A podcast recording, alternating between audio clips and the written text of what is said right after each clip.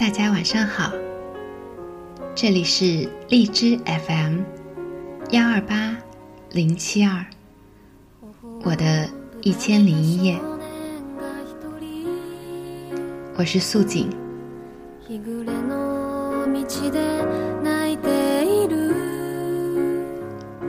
这是第一期正式的节目，我们称它为第一页，让它见证我们此后彼此温暖以待的一千个暖色夜晚。早些的时候，素锦已经放上了节目的预告，这条预告也是这个节目的初衷和由来。我想大家都是这样的。做不来太长远的计划，因为计划往往赶不上变化快。三年的时间说长不长，说短不短，所以，我希望自己能够坚持下去，也希望我的声音温暖你们的同时，你们也能温柔的陪伴着我。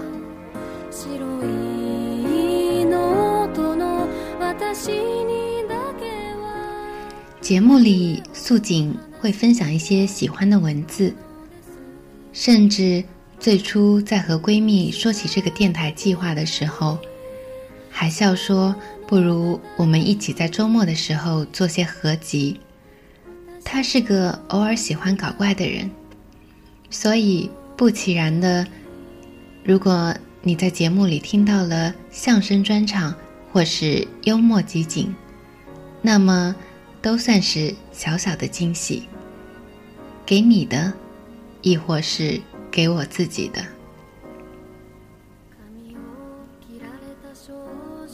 今天要分享的这篇文章，从文字到内容中所提到的电影，都是素锦非常喜欢的。文字来自安妮宝贝为岩井俊二书版情书所写的序。樱花般淡淡清香的感情。有一个朋友很喜欢情书，一直念念不忘。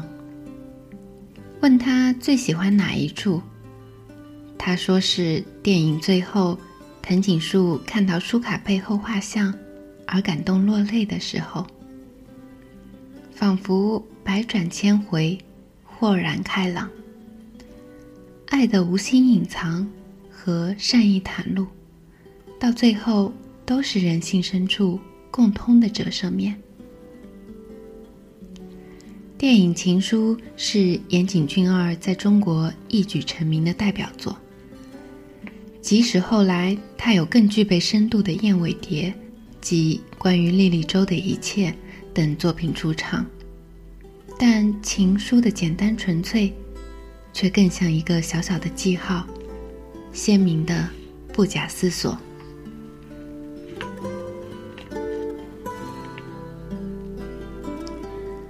我忘记是几时看的碟了，也不知道能不能再翻出来。有些镜头是一直记得的，比如一开场的苍茫大雪，感冒中的短发女孩。收到陌生人的问候信。女孩藤井树在自行车停车处等待男孩藤井树。他从山坡上跑下来，用一个袋子罩住他的头。恶作剧是典型的内向少年表达感情的方式。两个少年的美丽容颜，有像月光一样的明亮光泽。镜头感是很干净的，有对细节和光线的讲究。作家导演的特质非常明显。不知道小说里的少年藤井树会不会是岩井俊二写给自己的一个映照？散漫、懒惰，不善于和人打交道，特立独行却又心意执着。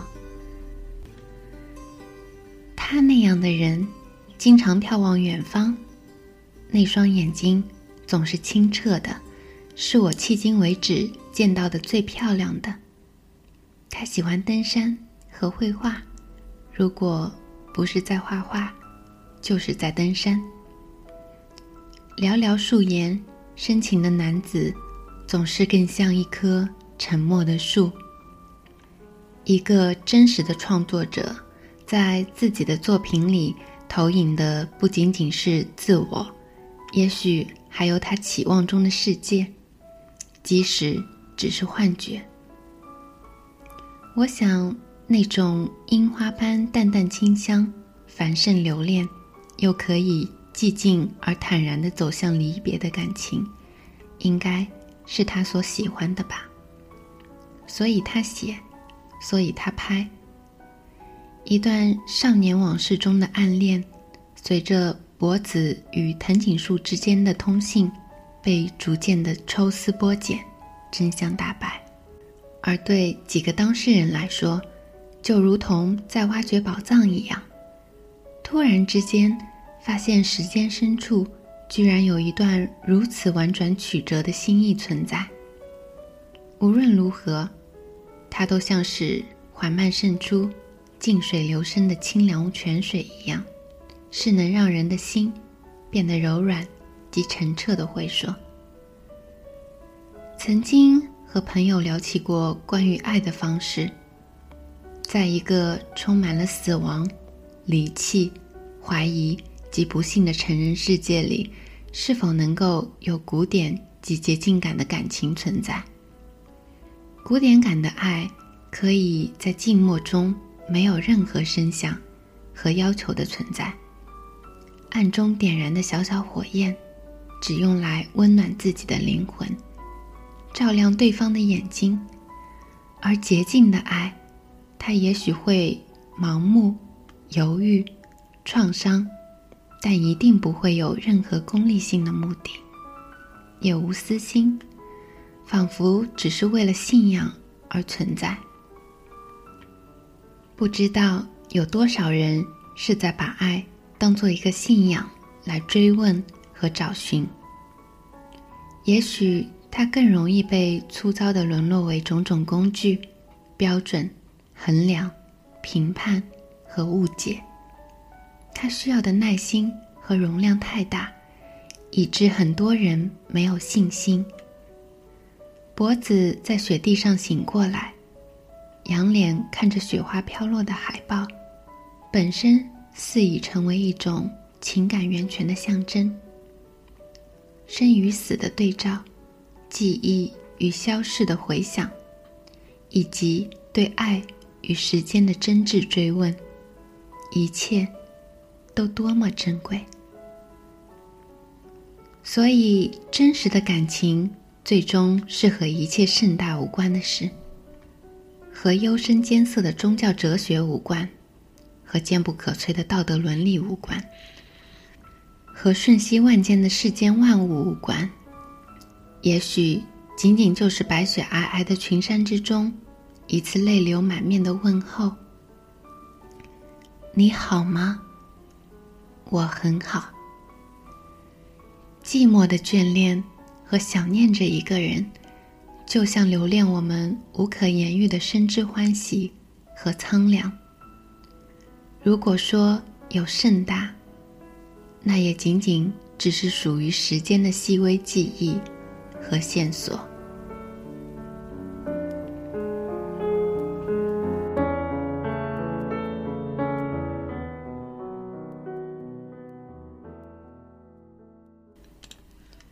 如果你也曾经是个文艺青年，一定会对这本电影印象深刻。时光荏苒，那个你曾经在大山高处深切呼唤的名字，那个狭路相逢却无语凝噎的少年藤井树，是不是都已经被我们遗忘在了时光里呢？这里是荔枝 FM 幺二八零七二，我的一千零一夜。我是素锦，感谢您的收听，我们明晚十点不见不散。晚安。